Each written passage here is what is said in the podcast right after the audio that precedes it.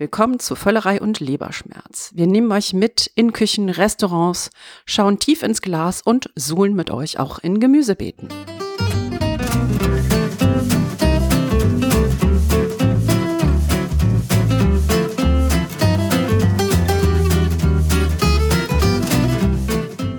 Herzlich willkommen zu einer neuen Ausgabe von Völlerei und Leberschmerz. Es ist das Jahr 2022.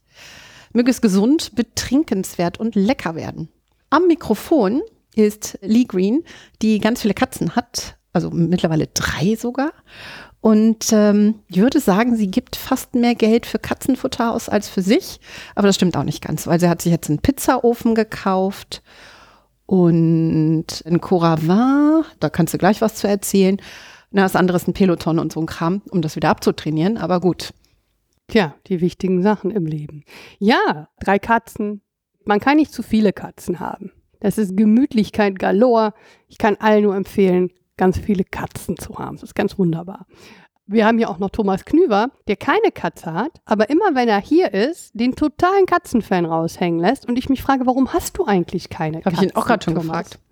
Weil ähm, Katzen zum Beispiel, wir reden hier jetzt mal aus dem Katzenkästchen, dann gerne mal eine Katzentoilette im Wohnzimmer haben. Und ich weiß jetzt gar nicht, welche von den mir. dreien gerade hinter uns ihr Geschäft verrichtet haben, während Lee die Ritzen ihres wunderschönen historischen Parketts pflastert mit Katzenleckerli, die, nachdem ich sie in der Hand hatte, muss man auch sagen, einen eher semi-appetitlichen Geruch verstreuen. Das alles sind die Gründe, warum ich keine Katze habe oder wir keine Katzen daheim haben. Dafür könnten wir natürlich einen Bobtail nehmen. Das ist ungefähr die Frisur, müssen Sie sich vorstellen, von Carmen Hillebrand, der Frau, die derzeit wahrscheinlich wahnsinnig beschäftigungslos ist, weil die 600 Quadratmeter Schrebergarten, die du zusammen mit deinem Mann hast, derzeit ja wahrscheinlich eher still liegen, oder? Äh, wir haben ein bisschen Rosenkohl, ein bisschen Lauch, aber da ja der Mann zwei Häuser gebaut hat, zwei Häuschen und gerade den, die Anzuchtstation halt ausbaut und fließt und so, ist sehr wenig Arbeit in den Garten geflossen, also in äh, Zucchini, in Massen und so. Ich bin eigentlich ein bisschen glücklich darüber, dass ich nicht zu viel habe gerade.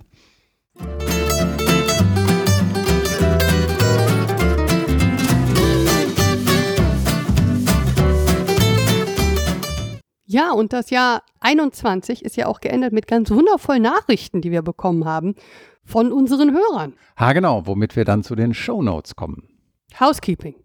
Womit also. wir dann zum Housekeeping kommen.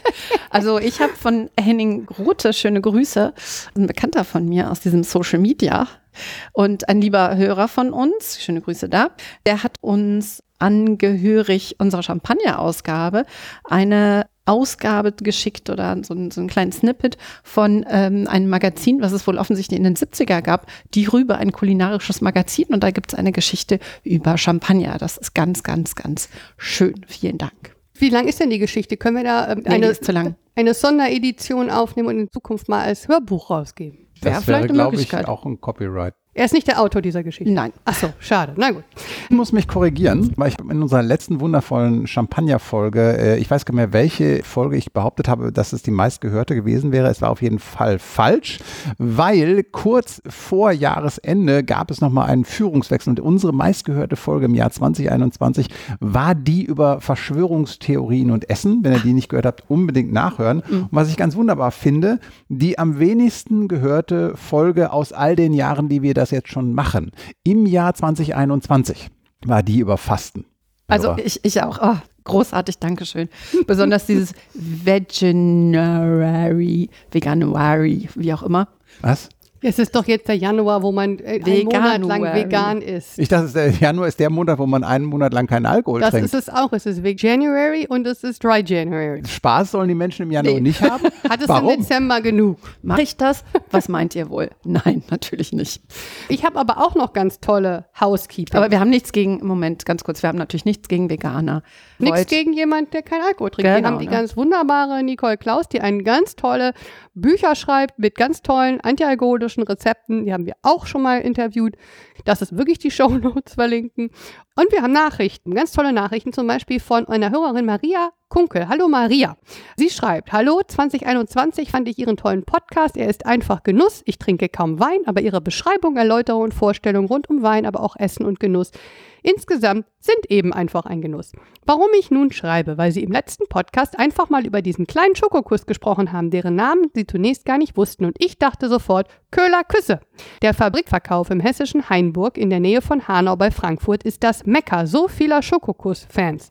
In 100 Stückkartons werden täglich die Kofferräume vollgeladen und vermutlich an Bekannte und Verwandte verteilt. Die sind lecker, aber halt auch mächtig. Die Eisdiele ist im Ort immer überlaufen. Es gibt dort viele, aber by the way, nicht das beste Eis im Ort, aber das wissen die meisten Anreisenden ja nicht. Woher ich das dann weiß, ich wohne in diesem Ortlein und fand es so toll, dass sie die Küsse erwähnt haben. Und wenn man einmal Köhlerküsse gegessen hat, dann möchte man nie wieder andere essen. Viele Grüße und ein schönes Weihnachtsfest. Danke, Maria. Wir freuen uns. Wir werden ganz bald, haben wir auch schon angekündigt, unbedingt mal in Hanau Köhlerküsse ausprobieren und dann werden wir uns bei dir melden. Vielleicht kannst du uns ja eine Tour geben.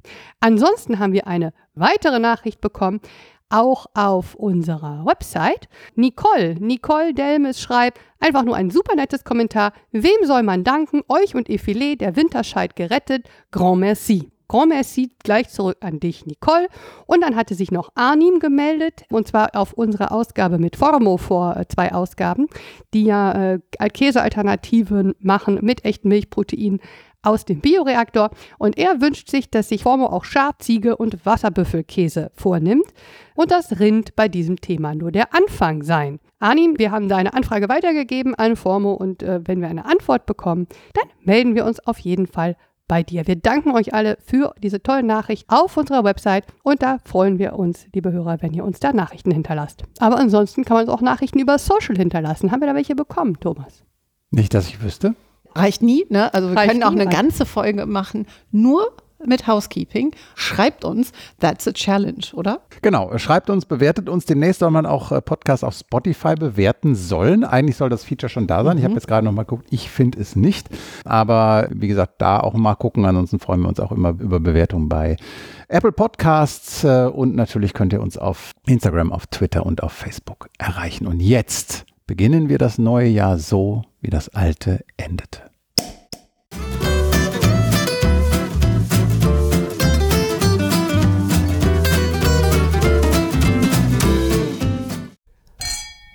Kling, kling. Auf das neue Jahr, auf euch. Ihr könnt uns ja jetzt nicht sehen. Es, es prickelt, wie ihr euch denken könnt, am Plop. Und es ist Rosé. Und jetzt werden wir einfach drei Sachen verkosten, die ich mitgebracht habe. Wir werden alle unseren Kommentar geben. Ich werde aber noch nicht auflösen, was es ist. Also erstmal Rosé und prickelt. Hefig. Limo. Ja. Das erinnert mich ein wenig an eine Limonade aus meiner Jugend. Die gibt es nur in Münsterland. Die heißt Regina. Gibt es auch immer noch. Die ist so rot-orangig und soll nach Orange schmecken, theoretisch. Ich fürchte, der Herr Knüber hat uns hier ein Dreier-Set antialkoholisches Getrups mitgebracht. das würde ich doch nie tun. Es aber ist, ist ja auch 3 January. Es ist nicht schlecht, das hat aber sehr viel hier pelzige Gefühl auf der Tannine, ist das Wort? Tannine? Tannine? Nee, Nein, das, das ist Limo, ist das. Ja, es ist, da ist kein ist Tannin sehr, drin. Das, ist, das also, Ding hat keine Traube gesehen. also es ist, es ist sehr zitronig. Hm. Ich habe ähm, einen belegten Gaumen. Das liegt aber höchstens daran, dass du weinen möchtest, weil es dass so gut du, Wie sagt man, das ist ja Pelz auf den Zähnen? Nee, nee, oder wie nee, ist das Wort? Haare auf den Haare Zähnen. auf den Zähnen. Dann versuchen wir jetzt mal Nummer zwei. Das kommt in Tüten. Kommt in Tüten, weil ihr sollt ja nicht sehen, was es ist. Gut, ich wollte gerade sagen, ich hoffe nicht, dass, die, dass, du die geschenkt bekommen hast. Es ist ein Schraubverschluss und jetzt gebe ich mal der äh, Frau Grün hier zuerst. Genau. Komm, es wird sich zeigen, dass es danke. ein etwas Weißes ist. Mm, danke. Und ich gebe mir jetzt auch mal was. Die so. Katzen schleichen um uns herum, sind auch sehr neugierig. Wollt ihr auch was? so, gucken wir mal. Also. Das riecht nach wenig staubig, riecht das. Also es hat wenig Nase. Mhm. Da ist so ein bisschen was ein Riesling, finde ich. Ja, da ist eine Säure da. Jetzt habe ich auch irgendwie automatisch gedacht, dass irgendwas Blubberiges, aber muss es ja nicht sein. Lies Gesicht verzieht sich, ihr Kopf stützt sich auf. Ich finde es trinkbar. Es hat ähm, eine gewisse Weinaromatik, aber auch so ein bisschen so. Das ist alles, so du, klar kannst du das trinken, aber das ist kein Wein. Nee. Aber es ist erfrischend. irgendwie staubig. Staubig, auch mhm. interessant. Na gut, dann gucken wir mal, ob Nummer drei bei euch mehr Anklang findet. Jetzt wird es rot.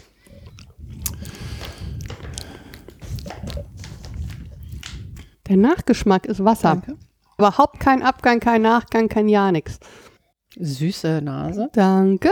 Jetzt also es ist so, es ist sehr, sehr, sehr, also wenn es ein Meine richtiger Katzen Wein wäre. auch sehr skeptisch. Sehr, sehr, sehr junger Wein. Leichte lila Flexe. Ja, genau. Die Katzen starren. Könnt, könnt ihr euch mal fokussieren hier? Also ich würde sagen, äh, das nicht junger Wein, sondern es ist halt, könnte auch ein, so ein Spätburgunder oder so sein. Ja, aber er riecht wie Traubensaft. Der ist ein bisschen zu hell dafür, oder? Ne, er riecht ganz komisch, ehrlich gesagt. Und er ist viel zu warm. Ja, sorry.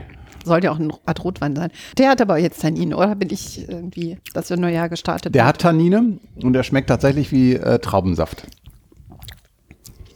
Ja, zum Essen also, schon alleine nicht. Mhm. Ich würde, das sind alles Sachen, die könnte ich als Aperitif, glaube ich, irgendwie so gut vor mich hin trinken, aber würde ich die irgendwie zum Essen trinken, glaube ich nicht. Ich glaube, die könnten keinem Essen standhalten.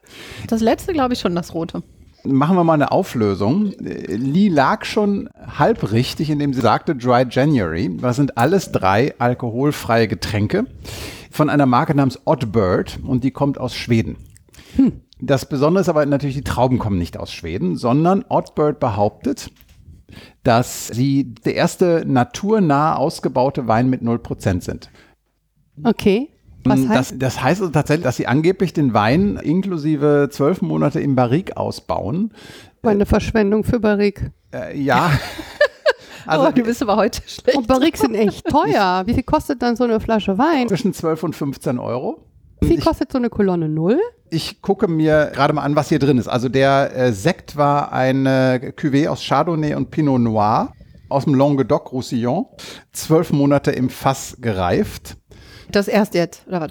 Ja, der Sparkling. Mhm. Der weiße ist, jetzt muss die Homepage hier aufgehen, besteht aus zwei Weinsorten aus dem Veneto, die ich bisher nicht kannte, nämlich Garganega und Vespaiola. Hm. Äh, du, Lee, als Kennerin Italiens, hast das du von denen schon mal gehört? Nee, aber Vene venezianische Weine sind auch nicht mein Spezialgebiet. Nee, da gibt es ja ungefähr 100, 100 Trauben in jeder Region.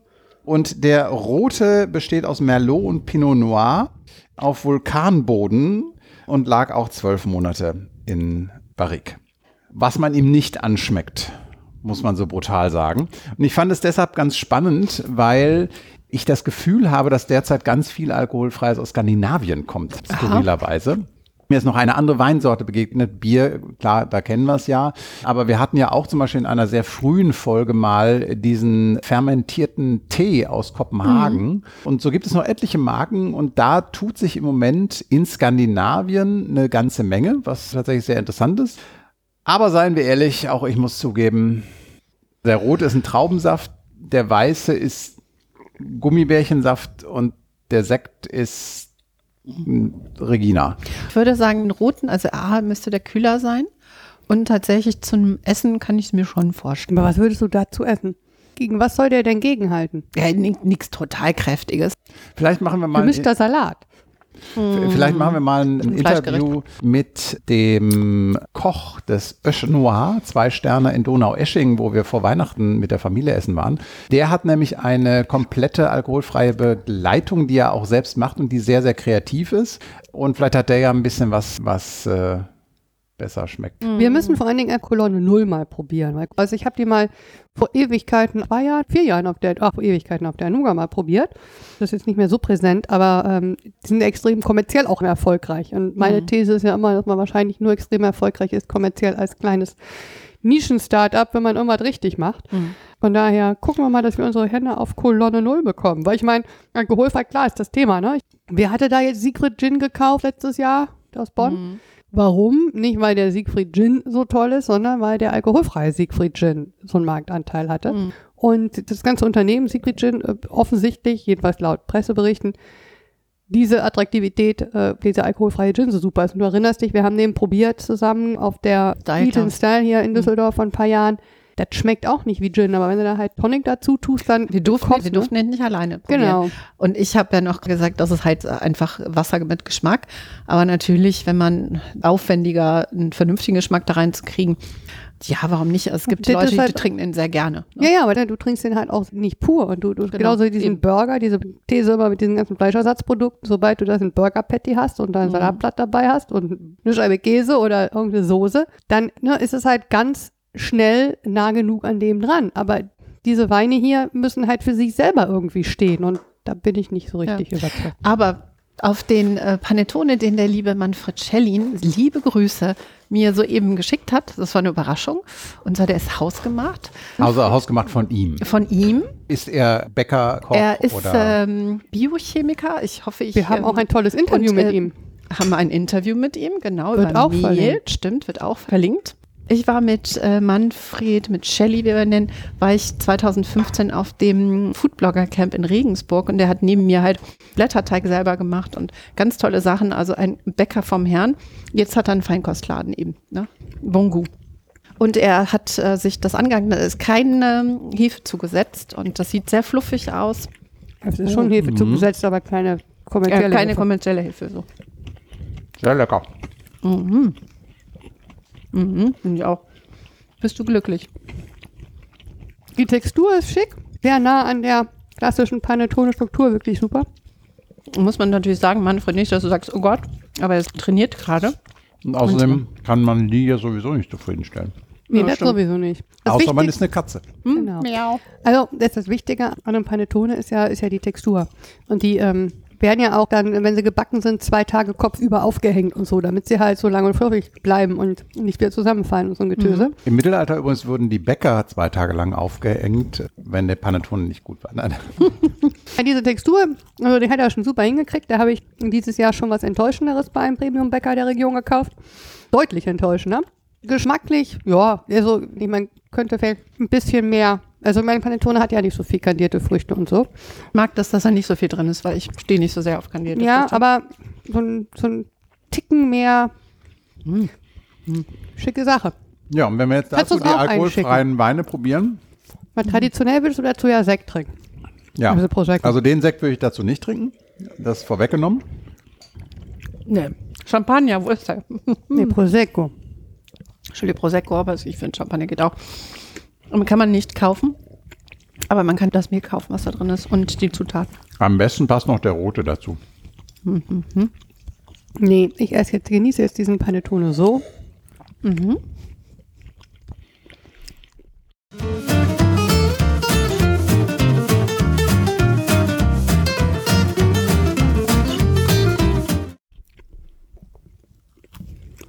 Wir haben uns ja etwas gefragt. So beim Zusammensitzen. Hm, ich will wissen, ob eigentlich dieses Rezept für diese Pantone. Panettone. Panettone. Pantone waren die Farben. Stimmt. ähm, das Rezept will ich gerne haben. Oder ist das urhebergeschützt oder? Ha, genau. Das war ähm, die grundsätzliche Frage, die wir uns gestellt haben, die jetzt äh, Frau Hillebrand gerade nochmal nachgestellt hat, was sehr gut gelungen ist. Man liest ja immer wieder, dass dann Verlage, zum Beispiel Foodblogger, verklagen, weil die Rezepte geklaut hätten. Und da haben wir uns dann jemanden gesucht, der äh, hier die ultimative Antwort liefern kann, soweit das Juristen tun können.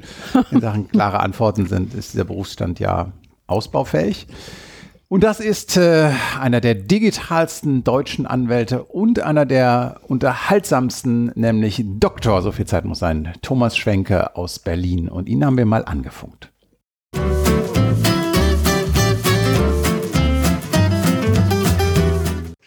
Wir haben uns ja wirklich gefragt, wie ist denn das eigentlich mit dem Thema Kochrezepte? Thomas, wenn jetzt so ein Blogger zum Beispiel kommt zu dir und sagt, ich habe da in einem Kochbuch ein tolles Rezept gesehen, das schreibe ich doch einfach mal ab und veröffentliche es. Was rätst du dem? Ich stelle noch weitere Fragen, wie er es abschreiben möchte, was er übernehmen möchte, weil das Kochrezept an sich, dann würde ich sagen, mach was du möchtest, aber in der Regel übernimmt man vielleicht noch andere Bestandteile, die urheberrechtlich problematisch sein können. Das heißt, ich rate ihm, sich von mir beraten zu lassen. Überraschenderweise. So sind sie, diese Selbstständigen. Aber tatsächlich ist natürlich die Frage, du sagst Bestandteile. Äh, welche Bestandteile meinst du da? Naja, wir sagen einfach ein Rezept, aber ein Rezept besteht einmal aus Ingredienzien, also was in das Rezept hineinkommt, dann ja, sind die Anweisungen dabei, was in welcher Reihenfolge hineinkommt, wie lange man etwas aufbraten muss. Dann sind häufig auch noch Beschreibungen des Rezepts, wie, wie sich der Geschmack entfaltet, also sagen wir mal das Begleitwerk. Dann gibt es vielleicht noch ein Foto dieses Rezepts und das verstehen viele als ein Rezept. Einiges davon kann man übernehmen, das andere wiederum nicht. Jetzt sagt der Kölner Foodblogger, ja, was denn jetzt? Ich nehme da doch einfach nur Copy und Paste und schreibe das ab. Wenn du dich zurückhalten kannst und nur die Inkredenzien übernimmst und eine Beschreibung, wie sie zusammengefügt werden müssen und diese auch sachlich sind, ist das kein Problem. Würde ich auch sagen, weil ich meine, keiner kann für einen Kartoffelsalat die Urheberrechte haben, also nur für die Zutaten. Ne? Sonst werden die Chefkoch-User sehr arm, würde ich sagen. Naja, ich meine, Rezepte sind Kulturgüter. Ne? Du kannst da gar nicht eine Innovation in irgendeiner Art und Weise in einem Rezept wirklich entwickeln. Ja? Ich möchte jetzt mal fast behaupten, dass die meisten Sachen, wenn wir jetzt nicht absolute Sterneküche reden, die meisten Sachen irgendwo auf der Welt schon mal irgendeiner gekocht, zubereitet, verblockt, auf Instagram fotografiert oder sonst was hat. Was natürlich eine ganz andere Qualität ist. Wie war ja letztes Jahr dieser große Skandal mit dieser britischen Kochbuchautorin, ne? Elizabeth Haig oder so hieß die Dame. Die hat ja irgendwie eins zu eins da ein Kochbuch kopiert, inklusive der Origin Story. Also meine Mutter in der Küche hat schon immer diese Rezepte gekocht und es war wirklich die ganze Background-Geschichte äh, eins zu eins äh, kopiert. Das hat aber tatsächlich auch ein Verlag veröffentlicht gehabt. Ist dann erst dann durch die Decke gegangen, als der Ursprungsautor gesagt hat, Entschuldigung, die Story kenne ich doch. Ja, das ist doch die Geschichte meiner Mutter. Die habe ich doch selber schon mal veröffentlicht. Wie passiert dann überhaupt sowas? Haben Verlage keine Rechtsabteilung? Nun, Verlage haben Rechtsabteilungen. Diese Rechtsabteilungen stellen bestimmte Vertragsklauseln den Autoren zur Verfügung, in denen die Autoren bestätigen müssen, dass sie die Urheber der Inhalte sind und sie nicht woanders kopiert haben. Ansonsten ist es mir jetzt nicht bekannt, dass Verlage sich ja auf den Weg machen und alles durchforsten, was jemals zum Thema geschrieben wurde. Das würde wahrscheinlich auch zu viel Zeit in Anspruch nehmen. Und man sichert sich einfach dadurch ab, dass wahrscheinlich die ganzen Schadensersatzkosten der Autor dann tragen muss. Gibt es nicht so wie eine Art Bilder-Reverse-Search von Google, eine Rezept-Reverse-Search? Das wäre doch mein Geschäftsmodell. Wir machen einen Reverse-Search für Rezepte und ihre origin Es gibt doch nicht nur für Reverse, aber es gibt bestimmt auch für Pirating eine Software. Ja, natürlich. Für Universitäten oder so, das gibt es doch. Äh, große Verlage äh, im Nachrichtenbereich setzen die auch ein. Das ist dann immer sehr beliebt, dass beispielsweise, weiß ich noch aus meiner Zeit beim Handelsblatt, und das ist ja jetzt auch schon zehn Jahre her, zwölf Jahre, dass dann Mittelständler ganz überrascht waren, dass das Handelsblatt ein Interview mit ihnen geführt hat. Das haben sie auf ihrer Homepage veröffentlicht und dann bekamen sie eine Kostennote. Insofern äh, tatsächlich gibt es so eine Software. Aber ich möchte dann nochmal äh, ganz hart nachfragen, jetzt am konkreten Beispiel. Wenn ich jetzt ein Kochbuch nehme von Tim Melzer, schreibe dann nur das Rezept ab, nicht die Story und veröffentliche das. Kann Tim Melzer mich vielleicht in seinem wunderbaren Podcast beschimpfen, aber ansonsten nicht viel tun? Das sieht genauso aus. Das Rezept selbst ist urheberrechtlich nicht geschützt. Da kann er nichts gegen machen. Höchstens, wenn du nicht nur ein Rezept übernimmst, sondern du sagtest im Kochbuch, das heißt eine Zusammenstellung, eine individuelle Auswahl und Zusammenfügung, Anordnung von Rezepten. Wenn du das ganze Kochbuch oder einen wesentlichen Teil übernimmst, dann darfst du zwar die einzelnen Rezepte übernehmen, aber diese Zusammenstellung ist womöglich eine geistige Leistung, die urheberrechtlich geschützt ist. Das finde ich wirklich faszinierend, weil ich habe es immer anders verstanden, dass auch da tatsächlich so der Wortlaut und so weiter dann auch äh, geschützt ist. Da wundert es mich ja fast, dass nicht viel mehr Menschen hingehen und das tun. Ja, aber was für ein Wortlaut willst du denn da schützen? Ich meine, Thomas, du sagst ja selber häufig genug, keiner kann wollen, dass ich koche. Wann hast du das letzte Mal ein Rezept durchgelesen? Ich meine, da steht, nehme einen Teelöffel Mayo. Also was willst du denn da? Ich kenne mich jetzt mit Tim Melzer nicht so aus. Ich weiß auch nicht, wie er schreibt. Genau genommen habe ich nicht mal ein einziges Kochbuch zu Hause. Aber wenn da tatsächlich steht ein Ei, ein Kilo Mehl oder was man da sonst in so Essen hineintut, ich oute mich als jemand, der nie kocht. Die Thomasse hier in der Runde. Liebe Hörer, wenn ein Thomas unter euch ist, der kocht, möge er sich bitte gerne bei uns melden. Ja, ihr kriegt einen Shoutout und einen Interviewslot in diesem Podcast. Ein Thomas, der kocht, wird dringend gesucht. Bestimme ich als Unterstützer der ganzen Liefer- und Kochdienste, Restaurants, die müssen ja auch von etwas leben und ich bin da ganz, ganz stark dabei. Natürlich nur deswegen. Aber wenn da jetzt wirklich nur eine sachliche Auflistung von Inhalten und Abläufen vorhanden ist, dann sind die nicht geschützt. Denn das Urheberrecht schützt individuelle, originelle Ausdrucksweisen. Das heißt, die Idee selbst, was ich kochen soll, was hineinkommt, ist überhaupt nicht geschützt. Erst ab einer Fixierung kann ein Urheberrechtsschutz entstehen, sei es auf Papier, meinetwegen auch auf Video oder auch als Podcast. Aber dann muss es halt erstmal fixiert werden. Und diese Fixierung ist auch nur dann geschützt, eben wenn sie originell und individuell ist, sodass man sagen könnte, so wird es kein zweiter hinschreiben. Oder es ist sehr, sehr außergewöhnlich, wahrscheinlich vielleicht zwei Leute auf der Welt, die es wirklich haargenau so zu Papier bringen oder es sagen. Und wenn du jetzt ein Rezept hast und da steht nicht zwei Eier, sondern du würdest das vielleicht in Limerick-Form niederschreiben, was meines Erachtens auch sehr selten ist beim Kochen, dann wäre auch der Text geschützt. Aber eine sachliche Abfolge von Fakten, die jedermann so aufschreiben würde, die ist urheberrechtlich nicht geschützt. Die kannst du einfach so übernehmen. Und deswegen sagte ich, diese Nebenbeschreibung, wie Thomas das eben sagte, Rezepte meiner Mutter, vielleicht so kleiner Schwank aus der Jugend, das kann durchaus urheberrechtlich geschützt sein. Aber der eigentliche Kern, nein, der ist nicht geschützt. Wollen wir noch mal ehrlich sein, die meisten Blogger, eigentlich finden die es doch ganz toll, wenn die so Worte wie Tim Melzer in ihrem Blog einbauen können und äh, bestes Rezept von Tim Melzer als Hashtag verwenden oder die Vertaggung in Social Media zu Tim Melzer äh, aufbauen können, in der Hoffnung, ein bisschen mehr Visibilität zu bekommen. Ja, wenn es tatsächlich diesen redaktionellen Hintergrund hat. Das heißt also, muss ich da eine Quelle angeben? Auch nicht, Nein. oder? Also die Pflicht, eine Quelle anzugeben, die entsteht überhaupt erst dann, wenn das Urheberrecht besteht. Zumindest nach dem Urheberrecht. Und wie du vorhin sagtest, natürlich kann es eine moralische Pflicht bestehen, die aber rechtlich eben nicht sanktioniert ist. Vielleicht wirst du halt ja, missachtet von anderen Köchen oder bekommst sonst irgendwie negative Kritik auf Twitter, aber du musst keine Quelle angeben. Also wenn ich was nachkoche aus Kochbüchern oder aus irgendeiner Zeitschrift, meistens äh, ändere ich dann die Reihenfolge der Zutaten ein bisschen. Tatsächlich übernehme ich nicht komplett die Beschreibung. Selbst wenn Carmen ein Rezept kocht, folgt sie dem Rezept nicht. Das stimmt. Huhn wird dann zum Schweinefleisch, Olivenöl wird zu Rapsöl so, und am Ende hat Carmen dann ein Rezept gekocht. So ist das. Ich habe zwar über 300 Kochbücher, aber wer hält sich schon an Rezepte? Das ist ja langweilig. Diese Abwandlung kann ich auch empfehlen. Auch wenn man nicht gegen das Urheberrecht verstößt, kann es trotzdem sein, dass Menschen einem Ärger machen. Also ich habe betreut zum Beispiel Mandanten, die diese Infoportale mit diesen Kurznews, die man häufig bei Facebook sieht und sofort draufklickt, sich fragt, warum habe ich das gelesen, die diese Inhalte verfassen und da werden auch häufig aus anderen Texten Inhalte übernommen. Wenn man sie eins zu eins übernimmt, dann wird es eben häufig gefunden, eben weil nach Plagiaten gesucht wird, weil solche Software, solche Verfasser häufig haben. Und auch wenn das Ganze nicht urheberrechtlich geschützt ist, hat man das Problem, dass sich jemand meldet, dass jemand vielleicht eine Sperrung bei Facebook oder sonst irgendwo gegen einen beantragt. Und auch wenn man am Ende Recht behält, ist es doch ein gewisser Aufwand, sodass eine sprachliche Umstellung, damit die Suchmaschinen nicht sofort anschlagen, ist auch zu empfehlen andersrum gefragt, ließe sich eigentlich ein Rezept schützen? Das heißt, wenn ich aktiv hingehe und sage, ich habe jetzt äh, das Knüver-Steak erfunden oder die Knüver-Steak-Soße und aktiv den Weg des Copyrights gehe, ginge so etwas?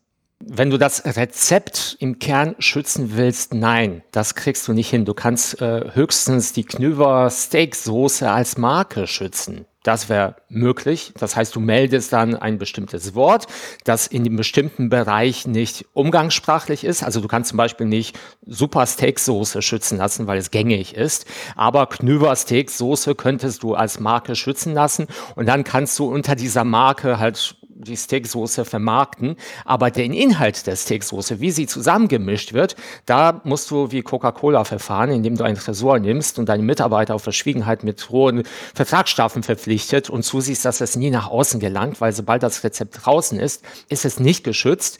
Wir hatten ja, ich glaube, ich weiß nicht, ob Carmen oder Lidia sagte, dass Rezepte auch Kulturgüter sind. Das ist auch richtig.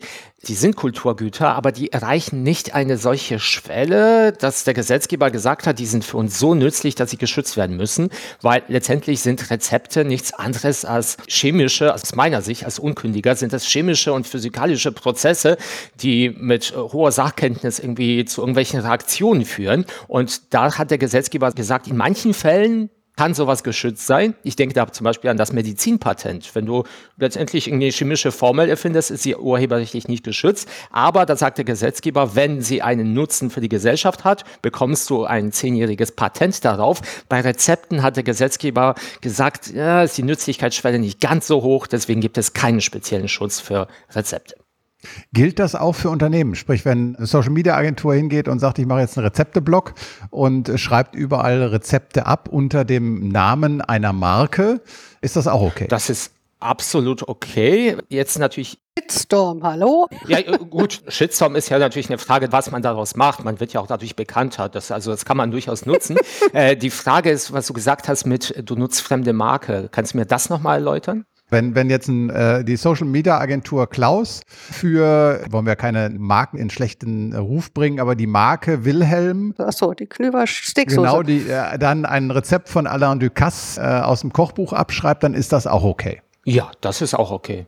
Die Verwendung des Namens, die könnte dann problematisch sein, wenn Sie dann schreiben, hier ein Knöver-Rezept. Dann kann das durchaus ein Verstoß gegen die Marke sein, je nachdem, wie das Ganze verwendet wird. Das heißt, wenn du redaktionell über dieses Rezept berichtest, kannst du die Marke durchaus erwähnen, vor allem wenn das Rezept unter dieser Marke bekannt ist. Nehmen wir mal an, du hast ein Content-Blog als ein Unternehmen, das, nehmen wir mal Dr.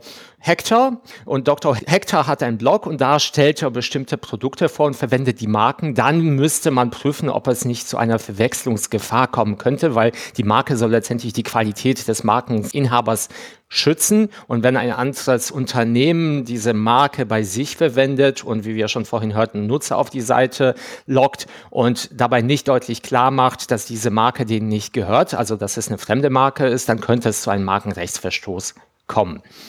Wir wissen schon, warum es Anwälte gibt. Ne? Ich verstehe ja schon kein Wort mehr. Mein Lieblingsspruch ist immer dieses, kommt drauf an. Das benutzt er ja sehr gerne. Man muss das Ganze vielleicht trennen. Ich versuche das jetzt gerade zu einem Rechtsseminar umzugestalten, aber wir müssen uns vergegenwärtigen, was es für einen Schutz gibt. Es gibt einmal den Urheberrechtsschutz, der ist dazu da, um kreative Werke, individuelle persönliche Werke zu schützen. Dann haben wir den Markenschutz. Der Markenschutz ist dazu da, um bestimmte Bezeichnungen und Namen und die ganze Qualität, die dahinter steckt, zu schützen. Und dann haben wir noch das Patentrecht. Das Patentrecht schützt eben bestimmte Erfindungen, die zu Problemlösung beitragen. Und dann müssen wir überlegen, was haben wir hier für einen Inhalt, den wir schützen lassen möchten oder uns fragen, ob er geschützt ist. Und dann müssen wir gucken, in welchen dieser Baukästen er hineinkommen könnte. Und dadurch ergibt sich eben diese komplizierte Prüfung, dass man das Urheberrecht und das Markenrecht gleichzeitig prüft, weil wir eben bei einem Rezept potenziell beide Felder verletzt haben könnten. Wunderbar. Namen sind ja sowieso ja. so ein Ding. Ja, viel in der Food-Startup-Szene unterwegs, da gibt es ja viele Diskussionen darüber, wer was irgendwie macht und wird dann Startups, die irgendwie zu nah irgendwelche Namen kopieren, kriegen dann einen Deckel, können sich dann keinen Anwalt leisten. Dann kommen irgendwelche große Marken und kopieren ein Startup und weiß ich nicht, Hafervoll wird dann Haferlust, ne? Und da hat dann ja. das Startup kein Geld dagegen vorzugehen. Eckes äh, Granini hat heute gewonnen, seine Flaschenform verteidigt. Da hat er Edeka mit Aldi, mit B, mit der Aldi Eigenmarke einen Orangensaft auf den Markt gebracht, der Eckes Granini Flasche doch sehr ähnlich sah. Das wurde ja heute auch spektakulär Verbot, das kannst du mir vielleicht erklären. Wie kann ein Burgerrestaurant den Spruch I'm loving it rechtlich schützen lassen? Ja, Marken, also bei Marken denken wir automatisch an Namen, aber Marken können auch durchaus Farben, Geräusche, Jingles oder auch eben die Form schützen, also die Form einer Flasche oder einer Odolflasche. Thomas, du sagtest, wie könnte ich mein Rezept schützen lassen? Das wäre vielleicht eine Idee. Wenn du jetzt irgendwie einen besonderen Steak kreierst, dann verleih dem Steak eine besondere Form und sag, nur mit dieser Form ist dieser Steak original Knüver-Steak und äh, die Form könntest du dann auch als Marke schützen lassen und jeder, der diesen Steak in dieser Form nachmacht, da könntest du dagegen vorgehen. Dann müsste er natürlich ja. kochen, ne? Vielleicht kann man das, wenn man das Essen bestellt, immer dazu schreiben und bitte immer in die Knüverform schneiden. So, man kann auch Slogans schützen lassen als Marke und ein Slogan kann geschützt werden, wenn er halt nicht beschreibend ist, also in dem Bereich, für den er geschützt werden soll, wenn er eine gewisse Individualität hat und dadurch eine Unterscheidung der Produkte voneinander möglich ist. Das heißt, der Begriff lecker wäre nicht schützenswert, weil lecker kann ja das Essen bei McDonald's, Quick oder Burger King sein, aber I'm loving it ist das etwas, was man typischerweise im Zusammenhang mit Fastfood-Restaurants verwendet? Oder ist es ein Slogan, wenn du den hörst, dass du den in einem bestimmten Unternehmen zuordnen könntest, weil er sonst nicht benutzt wird? Und das ist eben diese Frage. Man kann sich durchaus streiten, dafür gibt es Experten. Das wird dann meistens anhand von Gerichtsentscheidungen interpoliert, wie ein Gericht wohl in der Zukunft entscheiden wird. Aber am Ende kommt es natürlich auf die entscheidenden Gerichte an, Richterinnen und Richter. Und du kannst meinetwegen genau genauso gut argumentieren, I'm loving it ist hinreichend schützenswert. Genauso gut könnte sie auch sagen, in der heutigen Gesellschaft, wo jeder Englisch spricht, ist dieser Begriff nicht mehr besonders und äh, vertreten, dass er heutzutage nicht mehr als Marke angemeldet werden könnte, weil er einfach zu geläufig und zu verständlich ist. Dann wählst du vielleicht irgendwie einen finnischen Ausdruck, den kannst du wieder als Marke in Deutschland schützen. Meine Damen und Herren, wenn Sie eine rechtliche Frage haben, wenden Sie sich an Herrn Thomas Schwenke. Dr. Thomas Dr. Schwenke, Thomas oder? Schwenke. Genau, rechtlich Doktor. Ja, ich, so viel Zeit muss sein. Ja. Diese Promotion, das ist ja auch kein, kein Zuckerschlecken. ja, es ist äh, kein Zuckerschlecken, aber immer noch einfacher als ein Gericht zu kochen. Okay. In diesem das ist Sinne, schön. ein schönes Schlusswort. Das wollte ich sagen, das war Vielen großartig. Dank, ja. Thomas. Dankeschön, tschüss. Vielen Dank für deine Hilfe. Bis Danke, bald. tschüss nach Berlin.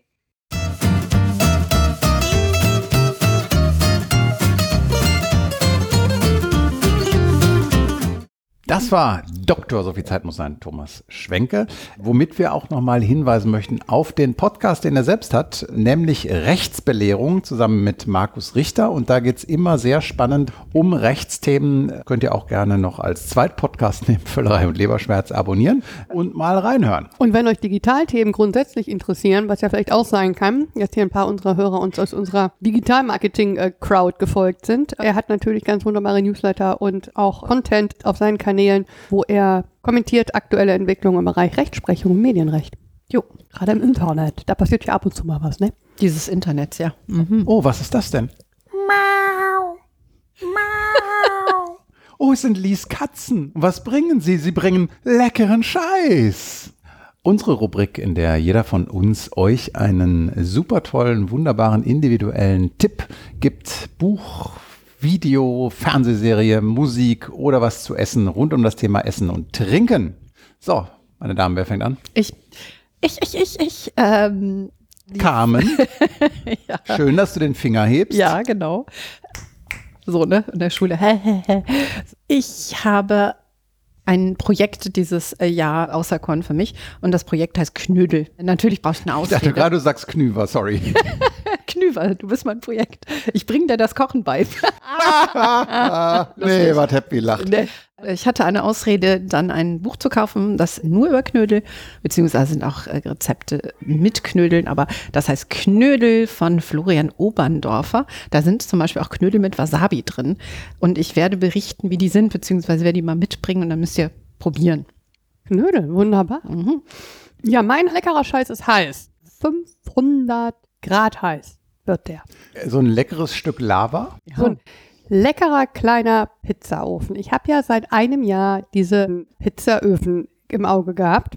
Ein Freund von mir aus den USA, hat, hatte der in seinem Instagram und ich so, was macht der denn dann da? Diese irre neapolitanischen Pizzen, die wirklich innerhalb von kürzester Zeit aussehen wie aus dem besten Pizzarestaurant. Und dann habe ich das immer mal wieder im Auge gehabt. Gesagt, du kannst ja doch nicht ernsthaft einen Pizzaofen kaufen. Braucht kein Mensch. Doch, liebe Hörer, ihr braucht, wenn ihr gerne Pizza esst, einen Oni Pizzaofen. Es geht nicht ohne. Das Ding ist klein, wiegt 10 Kilo. Das ist total geil. Kommt mit Trageding da. Ich habe das jetzt schon dreimal verwendet. Nicht bei mir, sondern bin damit zu Freunden gegangen und habe auf deren Terrassen, auf deren Balkon Pizza gebacken. Das Ding geht innerhalb von 15 Minuten auf 500 Grad Celsius und du machst eine Pizza innerhalb von 60 Sekunden. Es ist kein Marketing-Gag, es funktioniert tatsächlich. Unfassbar, muss man haben. Wo ist der Unterschied zwischen Lies Freunden und Carmen und mir? Ja, würde ich auch gerade sagen. Wo Ja. ist meine Pizza? Die kriegen Pizza, wir nicht. nicht. Das ist jetzt unbezahlt. Das hat die Li wirklich selber gekauft. Die Du hast halt ja aber auch ein Coravin gekauft. Das ist äh, so ein System, mit dem man durch den Korken von Weinflaschen sticht, um sie dann. auch schon erwähnt. Äh, genau, ja, aber wir haben noch keinen Erfahrungsbericht, glaube ich, oder? Das geilste Ding nach geschnitten Brot. Äh, ich kann gerne gleich diese Gläser hier wegtun. Nein, ernsthaft. Also deshalb, deshalb hatte ich Thomas auch gefragt. Er hat, bringt drei Sachen mit, ob ich den Coravin rausholen soll. Der Coravin da musst du nicht mal Single sein. Also als Single ist es sowieso großartig, weil wie oft steht man im Keller und sagt, Mensch, ich hätte jetzt gerne ein lustiges Glas Wein, will nur ein Glas trinken. Hat mich jetzt echt jahrelang geärgert und jetzt habe ich dieses Ding gekauft und ich glaube aber selbst, dass das für Singles lustig ist, weil es jetzt zum Beispiel meine Tante auf Besuch war zu Weihnachten, dann habe ich halt auch mal drei Flaschen aus dem Keller geholt und wir haben von drei Flaschen parallel eine kleine, ne, kleine Vertikale gemacht. Jeder ist mit so einem kleinen Stück im Prinzip im Glas. Und dann habe ich die Flaschen mit in den Keller getan und da liegen die jetzt weiter. Das heißt das aber, großartig. das System für diejenigen, die sich das nicht vorstellen können, es wird ein ganz schmales, ein genau, ein Zapfhahn, aber der Korken verschließt sich hinterher wieder, oder? Ja, es wird eine ganz, ganz kleine Nadel in den Korken ge gepiekst und äh, Gas reingepumpt und im Gegenzug der Menge kommt der Wein raus. Du musst das halt ein bisschen dauert eine Zeit, dass du das raus hast, weil am Anfang natürlich ist ja nicht Platz in der Flasche. Wenn du dann aber schon weiter in der Flasche bist und du drückst genauso lange auf das Knöpfchen, kommt halt dann deutlich viel mehr Wein raus. Das hat ein bisschen Übung erfordert, aber wirklich geiles Teil. Nicht billig mit 199 Euro, aber es bringt echt für jemanden wie mich, der gerne Wein trinkt, unglaublich Lebensqualität gewinnen. Also zwei leckere Scheiße. Ja, wo wir schon über Wein reden, ich habe einen Buchtipp mitgebracht, Ach. aber ein äh, etwas anderes Buch sozusagen als das, was man vielleicht erwarten würde. Wir waren ja im vergangenen Jahr, meine Frau und ich, in der Normandie unterwegs, in Caen, dem äh, Ortsnamen, der, glaube ich, für in Deutsch am schwierigsten auszusprechen ist in ganz Frankreich. Da sind wir zufällig an einem Comicladen vorbeigelaufen und ich war starr erstaunt, dass es Comics gibt über Wein. Natürlich. Ja, Weincomics in Frankreich sind a thing. Also es gibt einen Soap-Opera-artigen über ein Bordeaux-Weingut, es gibt ein bisschen lustigen über ein Burgunder-Weingut. Das Doofe ist, die meisten sind auf Französisch und sind auch nicht übersetzt. Da bin ich dann raus. Es gibt aber einen ganz, ganz, ganz, ganz, ganz fantastischen, den es auch in Deutschland gibt beim Carlsen Verlag, der Nummer eins in Sachen Comics. Und dieses Buch heißt Die Ignoranten von Etienne Davodeau. Und das Tolle ist, es ist keine erfundene Geschichte, sondern es ist im Grunde ein Dokumentarfilm als Comic. Er hat sich nämlich ein Jahr lang, er und ein befreundeter Winzer begleitet und haben versucht herauszufinden, was Wein und Comiczeichnen eint. Und man lernt halt, wie entsteht ein Comic und man lernt, wie entsteht ein Wein. Ganz wunderschön schwarz-weiß gezeichnet irres Buch, sowohl für Weinanfänger als auch für Weinkenner, kostet äh, 18 Euro. Ich bin wahnsinnig begeistert. Ein so wundervoller Comic ist im, im Grunde eine Dokumentation. Es gibt auch ganz viele äh, Bande dessinée, BD heißt das am Französischen, gibt es äh, über ähm, die japanische Küche, das sind japanische Bande dessinée, die aber auch sehr beliebt sind in, in Frankreich. Du gehst da ein Buch, äh, eben so ein Comic Book Store, Bande dessinée, und fragst halt nach Comics, äh, BDs über essen und dann kommen die an. Ohne Ende. Also ich habe das ja in den letzten Jahren viel gemacht. Nach meiner Recherche hat das alles mal angefangen tatsächlich mit einem äh, japanischen Manga, der in Japan erschienen ist und äh, der davon handelte, dass halt ein junger Mann erbt und er kriegt das Erbe aber nur, wenn er, glaube ich, zwölf Rätsel löst, die jeweils zu einem kleinen Bordeaux-Weingut führen. Und das hat dazu geführt, dass diese kleinen Bordeaux-Weingüter plötzlich in Japan so hip wurden. Wirklich spannende Sache und schade, dass das meiste davon äh, nicht auf Deutsch erscheint. Mhm. Ich habe ja mal gehört von einer Bekannten, die verwandtschaftlich in Frankreich unterwegs ist, weil ich auch irgendwie erzählt habe, dass es ja so viele Comics gibt, sind wir drauf gekommen, hat sie erzählt, dass die Comickultur in Frankreich tatsächlich darin begründet ist, dass da doch ein relativ hoher Anteil von funktionalen Analphabeten lebt. Und dass ähm, sich da die Comickultur tatsächlich entwickelt hat, äh, um sozusagen sich den Lesegewohnheiten und den Lesekompetenzen der Bevölkerung anzunähern. Also Im Englischen ist es Graphic Novel. Wir sprechen über richtig anspruchsvolle Dinge. Ich hatte ja auch mal als eine meiner leckeren Scheiße, wenn das Plural ist, hatte ich ja mal Emma's Gou weil, glaube ich, Hugo Demmer, so, also auch auf Französisch, ich weiß nicht, ob es auf, auf Englisch gibt, über eine Michelin-Testerin. Das ist auch auf wahren Begebenheiten. Das hat sie selber geschrieben und äh, hat mit jemandem zusammengearbeitet, der das gezeichnet hat. Ganz toll. Ja, das war doch wieder eine Menge, was man so zum Jahresbeginn kaufen kann mit dem Geld, das Tante, Tante Roberta zu Weihnachten geschenkt hat, weil äh, Kind, ich weiß schon nicht, was du dir so wünschst und was du so haben möchtest. Deshalb habe ich dir einfach erst mal schön was in den Umschlag gestellt. Ne? Genau, kauf dir Neues. genau. Ja, in diesem Sinne, bevor wir hier noch weitere Dialekte verhunzen, das war Völlerei und Leberschmerz im Januar 2022. Wir wünschen euch einen wunderschönen Start und wir hören uns sehr bald wieder. Tschüss. Und tschüss. Bye, bye.